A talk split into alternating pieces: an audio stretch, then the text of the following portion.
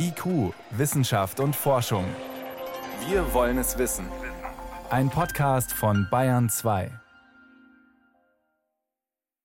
Wir haben in der nachfolgenden Sendung einen Elefanten versteckt. Allerdings keine normalen, genau, sondern einen bereits ausgestorbenen europäischen Waldelefanten. Später mehr dazu.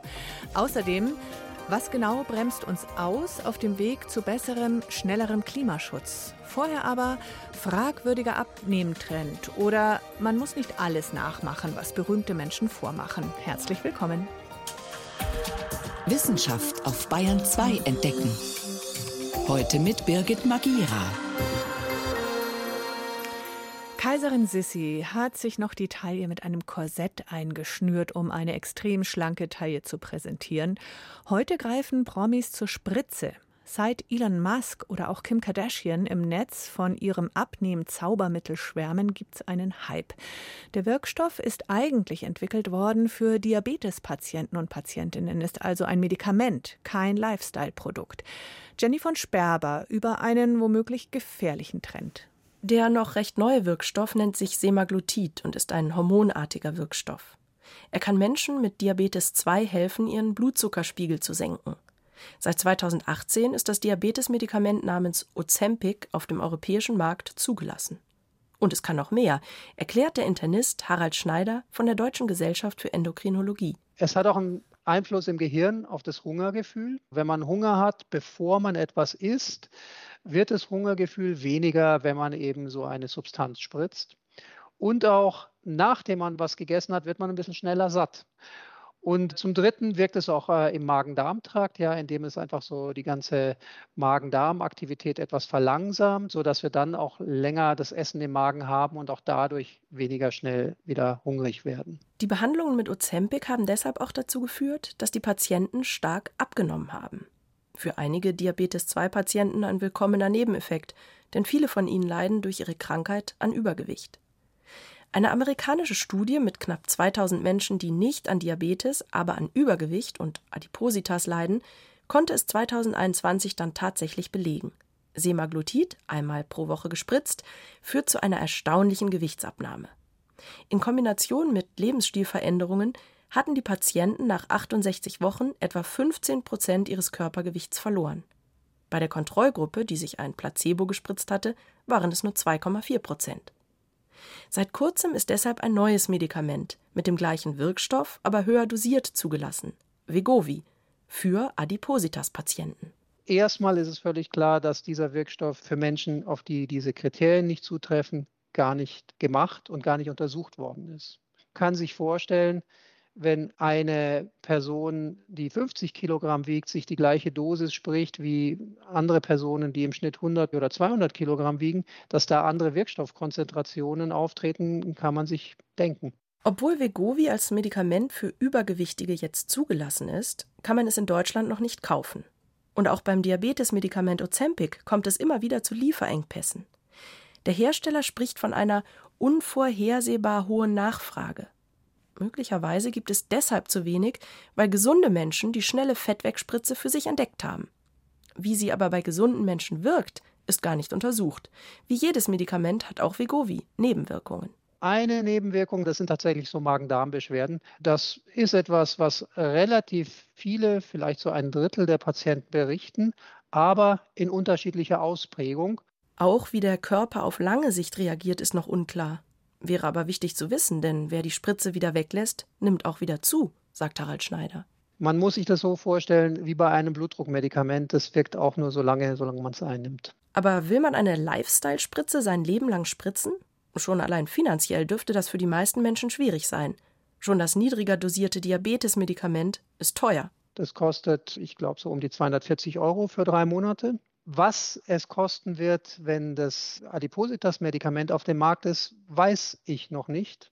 Da es aber höher dosiert ist, wird es auch noch teurer sein, vermutet Oliver Heusinger von der Deutschen Adipositas-Gesellschaft. Wir werden vermutlich von dreistelligen Kosten sprechen monatlich.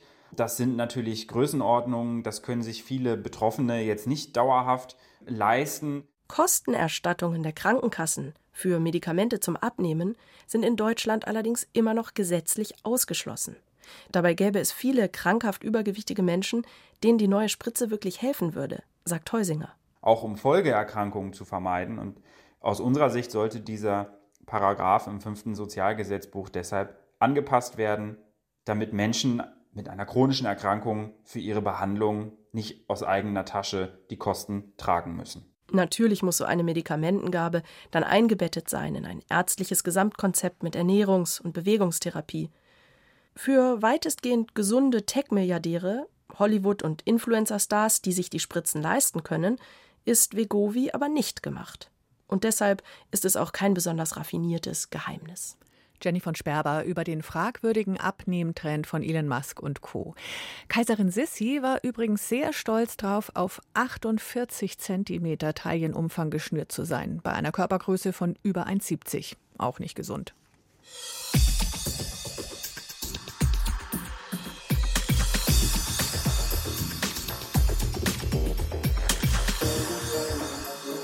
Wir wissen so gut Bescheid über die Erderwärmung und auch darüber, wie wir sie bremsen können.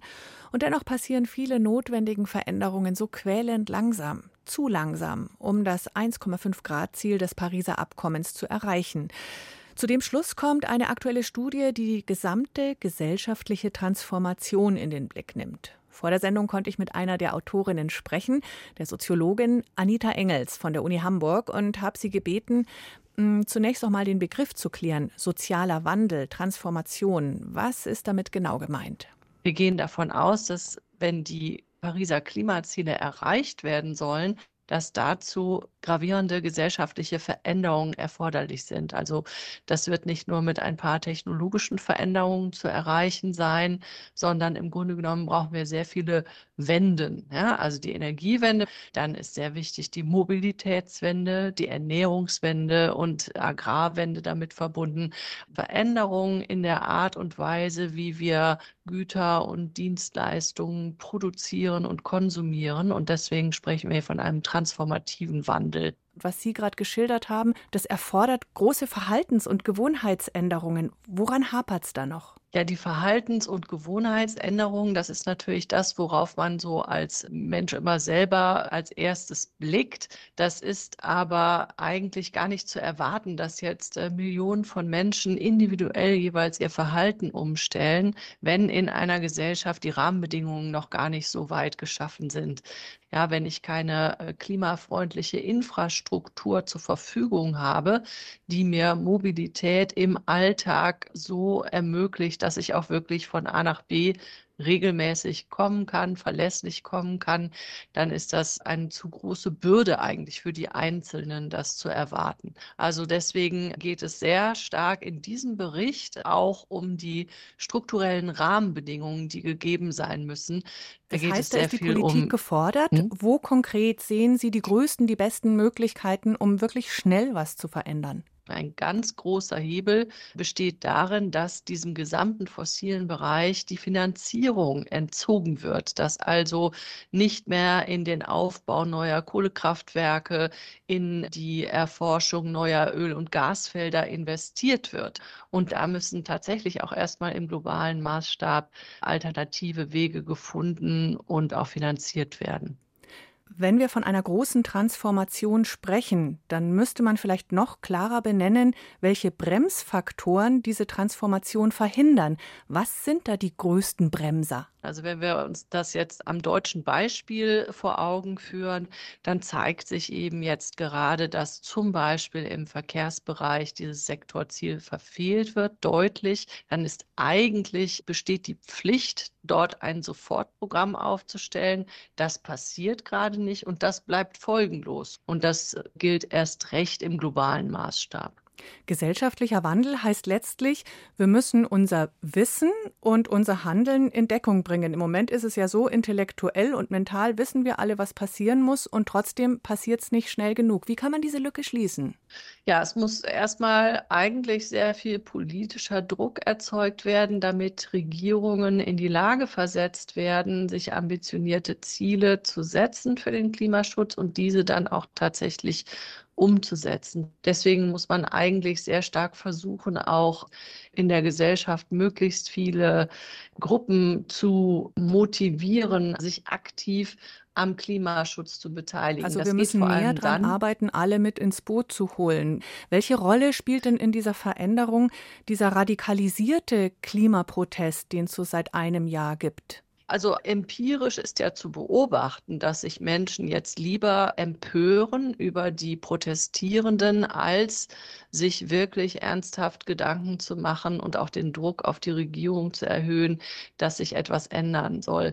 Das ist eine schwierige Kommunikationsform, der zivile Ungehorsam. Da fühlen sich eben sehr viele sehr gestört. In der Geschichte kann man aber sehen, dass gravierende soziale Veränderungen oft mit Formen des zivilen Ungehorsams eingeleitet wurden.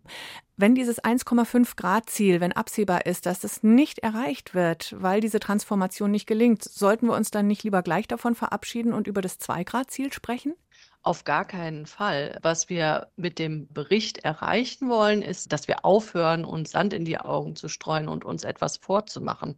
Es ist umso wichtiger, jede Bemühung zu verstärken, dass wir nicht zu weit über die 1,5 Grad hinaus zielen. Also jedes Zehntel Grad macht da einen deutlichen Unterschied und das lohnt sich in jedem Fall. Die Soziologin Anita Engels war das. Sie ist Mitautorin des aktuellen Hamburg Climate Futures Outlook, ein Forschungsbericht, der zeigt, wie weit wir sind im sozialen gesellschaftlichen Wandel hin zum 1,5 Grad Ziel. Vielen Dank fürs Gespräch. Ja, herzlichen Dank Ihnen. Und ein Hörtipp noch dazu: Kampf gegen Klimawandel. Warum tut sich der Mensch so schwer? Unter diesem Radiowissen-Titel finden Sie auch noch mal ausführliche Antworten in der ARD Audiothek. Bayern 2. Wissenschaft schnell erzählt. Das macht heute Helmut Nordwig und wir starten mit einem neuen Virus, leider, das Menschen krank machen kann. Ja, zum Glück nur in Ausnahmefällen. Es geht um das sogenannte Zirkovirus. Infiziert die Leber, löst dort Entzündungen in den Zellen aus. Und gefunden haben es französische Forscher bei einer 61-jährigen Patientin in Paris. Die hatte eine Hepatitis, also Leberentzündung, und da war die Ursache einfach nicht rauszukriegen. Sie hatte keine Bakterieninfektion, Hepatitis-Viren auch nicht. Sie hatte sich nicht vergiftet. Also es war völlig rätselhaft, was da los war, aber dann haben Forschende eben diesen anderen Erreger gefunden, dieses sogenannte Zirkovirus. Der Name kommt daher, weil die DNA kreisförmig eben zirkulär angeordnet ist. Mhm. Ja, und solche Viren kannte man als Problem in Schweineställen. Auch Vögel werden von dem Virus infiziert. Dieses hier ist aber nochmal ein anderes als das von, ihr, äh, von Tieren. Das nennt sich dann humanes Zirkovirus und 1. Ist, ja, und ist wie gefährlich? Ja, für Menschen galten die bisher als harmlos. Dieses ist es eben nicht unbedingt. Aber diese Patientin, die hatte vor mehr als 15 Jahren eine Herz-Lungen-Transplantation und deswegen Immunsuppressiva bekommen, sodass ihr Körper das Virus nicht abgewehrt hat. Das dürfte also ein seltener Einzelfall bleiben. Und was diese Patientin angeht, der haben antivirale Mittel geholfen. Gut. Und wie sie sich angesteckt hat, das weiß noch niemand. Mhm. Jetzt geht's von Frankreich nach Sachsen-Anhalt und gleich 120.000 Jahre zurück in der Zeit. Damals haben dort Neandertaler gelebt und, jetzt kommt der Elefant in den Raum, Waldelefanten. Riesige Tiere waren das, dreimal so groß wie heutige Elefanten, mehr als zehn Tonnen schwer. Also keine Mammuts, oder? Nein, waren keine Mammuts. Archäologische Funde zeigen jetzt, die Neandertaler, die haben diese riesigen Tiere gejagt und zerlegt zum Essen. Das wirft ein völlig neues Bild auf die Neandertaler. Tausende Knochen von den Elefanten haben die Archäologen untersuchen können und immer die gleichen Schnittspuren gefunden. Mhm. Und es waren außerdem nur männliche Tiere, die streifen nämlich, genau wie bei Elefanten heute, allein umher. Und gegen die hat nun eine größere Gruppe eine Chance. Das bedeutet, die Neandertaler müssen sich zusammengetan Zu haben. wie vielen denn ungefähr? Ja, vermutlich 100 Leute oder mehr. Man wow. muss sich vorstellen, so ein Tier, das hat vier Meter Schulterhöhe und äh, ist eben mehr als zehn Tonnen schwer, ist also wirklich ein Koloss. Und bisher hat man gedacht, höchstens 20, 25 Leute. Das wird nicht reichen bei so einem Viech. Und so ein Elefant liefert auf der anderen Seite aber jede Menge zu essen, mindestens zweieinhalbtausend Portionen. Hurra, guten Appetit. Wirft auch wieder Fragen auf. Wie haben die Frühmenschen das Fleisch zubereitet? Haben sie Vorräte angelegt? Muss also noch einiges erforscht werden. Mhm. Jetzt kommen wir zum Beutelmarder. Beutelmarder? Ja, der hat nichts mit unseren Mardern zu tun. Es ist ein Tier, das lebt in Australien, ein nachtaktives Nagetier, so groß wie ein Unterarm ungefähr. Und bei denen sterben die Männchen nach einem Sommer. Die Weibchen, die leben aber vier Jahre. Jetzt wollten Forscher natürlich rausbekommen, warum und deswegen haben sie bei einigen Tieren für sechs Wochen Beschleunigungsmesser angebracht. Das ist sowas, wie wir im Smartphone haben. Daraus kann man die Aktivität bestimmen. Marder mit Schrittzähler. Gut. So kann man sagen. Und diese Aktivität, die ist wirklich erstaunlich. Die Männchen, die legen in einer Nacht zehn Kilometer zurück. Das entspricht 40 Kilometer für uns. Hm und immer auf der Suche nach neuen Partnerinnen. Und die Kopulation, die ist dann auch nicht ohne, die hinterlässt bei den Weibchen Narben. Oh. Und die Männchen bei diesem Lebensstil sind nur 8% der Zeit überhaupt in Ruhe, also völlig rastlos, haben kaum Schlaf und auf der Suche nach Sex nach einer Saison sterben die einfach früher erschöpft. So hm. ist es. Vielen Dank, Helmut Nordwig, für die Kurzmeldungen aus der Wissenschaft. IQ, Wissenschaft und Forschung gibt es auch im Internet. Als Podcast unter bayern2.de. Auf dem Papier sieht's gut aus, aber in Wirklichkeit leider nur mittelmäßig. Es geht um das Handynetz in Bayern. Da gibt's Ärger, weil die Netzbetreiber die gesetzlichen Auflagen nicht erfüllen bzw. schönrechnen. Besonders löchrig ist das Netz zum Beispiel auf den Bahnstrecken Lindau-Ulm, Nürnberg-Hof oder auch zwischen Plattling und Bayerisch-Eisenstein. Peter Welchering hat die Diskussion in den vergangenen Tagen mitverfolgt. Da wurde ja extra nachgemessen. Was kam genau raus bei der Messkampagne? Heraus kam dabei, dass bisher mit sehr viel geschönten Zahlen gearbeitet wurde, denn da wurden immer die Abdeckungen, also wie gut ich ein Mobilfunknetz erreichen kann, aller drei Mobilfunkbetreiber, die es in Bayern eben gibt, Auto, Vodafone und Telekom sozusagen zusammengedeckt, also überdeckt und dann hatte ich immer eine Abdeckrate von deutlich über 90 Prozent. Und in dieser Studie, da wurden die eben je nach Provider getrennt gemessen und da ergab sich dann, es liegt so zwischen 80 und manchmal bis rauf zu 90 Prozent Verfügbarkeit. Vor allen Dingen im Bereich um 100 Megabit pro Sekunde. Das ist nämlich der Wert, den auch die Bundesnetzagentur seit Ende Dezember, seit dem neuen Jahr also quasi vorgegeben hat. Ja, und das heißt, so gut sind die Werte nicht. Und streng genommen, wenn ich wirklich sicher sein will, überall telefonieren zu kommen, müsste ich drei SIM-Karten gleichzeitig dabei haben?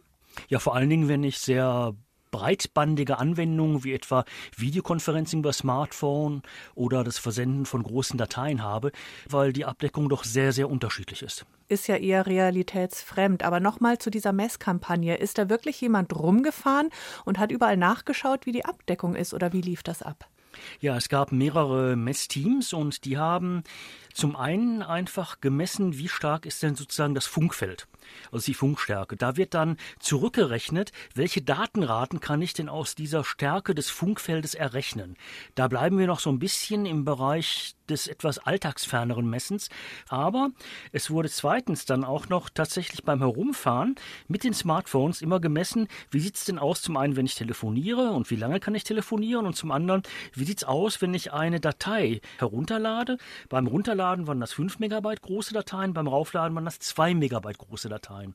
Und das ist natürlich sehr viel alltagsnäher, denn dann kann ich tatsächlich, wenn ich beispielsweise im Mobile Office unterwegs bin oder sowas, solche Situationen auch einfach simulieren. Warum ist es wichtig, da sich den Unterschied auch anzugucken zwischen Download, Upload? Weil die Downloadzahlen in der Regel immer ein wenig besser aussehen als die Uploadzahlen. Das hängt auch damit zusammen, dass in der Regel die Mobilfunkprovider davon ausgehen, in den Mobilfunkzellen wollen sich sehr viele Menschen Angebote herunterladen, anschauen und nur weniger in einer Zelle teilen sich dann diesen Upload-Kanal. Und deshalb werden immer bei den Kapazitäten entschieden mehr Bandbreite bereitgehalten für den Download als für den Upload. Das ist eigentlich eine ganz veraltete Überlegung, aber dummerweise ist die bei den Providern immer noch vorhanden. Das heißt, wenn ich selber Daten verschicken will und Dateien, dann hakt's dann hakt es ganz oft und deshalb ist es auch so wichtig, dass in dieser Studie eben tatsächlich auch das Raufladen gemessen wurde. Allerdings auch wieder, um ein wenig Wasser in den Wein zu geben, zwei Megabyte große Dateien zum Raufladen sind natürlich auch nicht jetzt so die Dateien, mit denen wir im Alter konfrontiert sind. Da liegen wir dann doch eher so bei sieben, zehn, 15 und mehr größeren Dateien. Und wenn diese Vorgaben alle veraltet sind, wäre jetzt eigentlich der nächste Schritt, die Anforderungen an die Mobilfunkanbieter anzupassen oder zu modernisieren. Das wäre der nächste Schritt. Allerdings jetzt wird erst einmal sozusagen der Schritt davor, der noch kleinere Schritt gemacht. Den Mobilfunkbetreibern wurde gesagt, liebe Betreiber, ihr müsst 100 Megabit pro Sekunde, das ist allerdings dann der Download, zur Verfügung stellen. Und das habt ihr überhaupt nicht gemacht, also arbeitet da nochmal dran, damit auch außerhalb der Ballungszentren diese 100 Megabit pro Sekunde machbar sind, vor allen Dingen eben auf dem Lande, denn da haben wir noch große Lücken und weiße Flecken.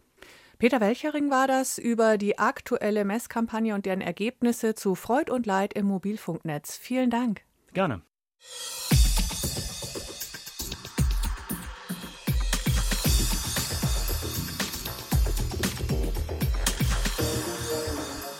Es ist ein Riesenwettlauf. Wer hat bei der Entwicklung von KI, künstlicher Intelligenz, die Nase vorn?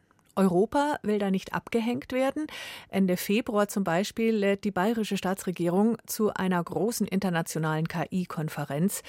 Mit die Nase vorn haben aber die US-Amerikaner. Gerade wird ja viel diskutiert über den Chatbot ChatGPT und Google hat gerade ein Programm präsentiert, das Musik komponieren soll. Es ist nicht das erste oder einzige. Katharina Wilhelm hat sich die ersten Versuche angehört. Diese Melodie kennt fast jeder. Beethovens Ode an die Freude.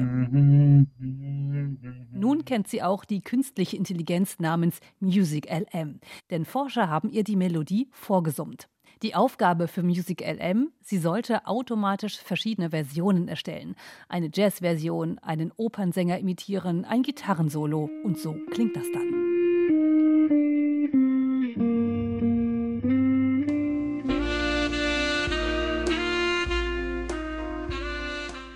Forscher, die im Auftrag von Google an der KI gearbeitet haben, haben nun erste Ergebnisse veröffentlicht. Sie haben der künstlichen Intelligenz zum Beispiel Stichwörter gegeben.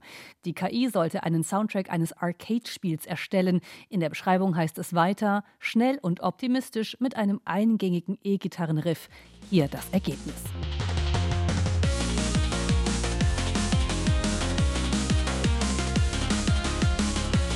Die KI Music LM schlägt derzeit hohe Wellen. Das Magazin The Verge nannte die Ergebnisse beeindruckend. Der KI-Wissenschaftler Kenwu Choi schrieb auf Twitter: Das ist größer als ChatGPT. Google hat fast die Musikerstellung gemeistert. Die KI wurde mit einem Datensatz aus 280.000 Stunden Musik trainiert. Was nicht bedeutet, dass die KI nun komplette Songs mit Gesang und einer schönen Melodie zaubern kann. Statt einer echten Sprache kommt eher eine Art Quatschenglisch dabei heraus.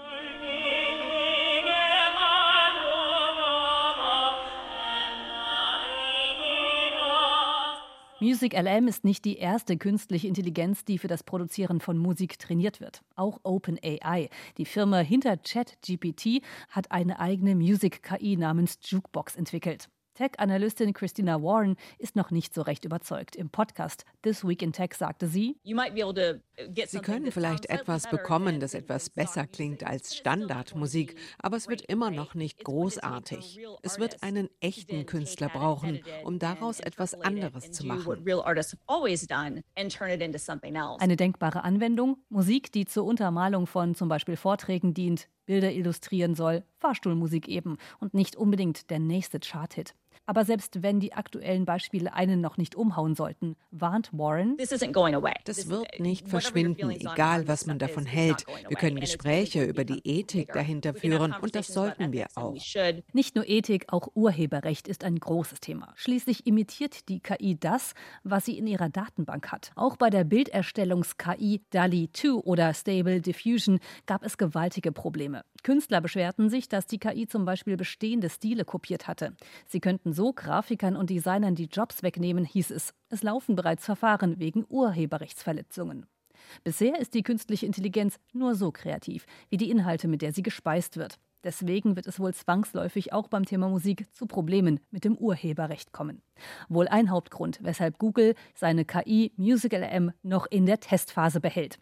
Katharina Wilhelm über die musikalische Kreativität künstlicher Intelligenz. Damit lassen wir IQ, Wissenschaft und Forschung in Bayern 2 ausklingen. Am Mikrofon war heute Birgit Magira.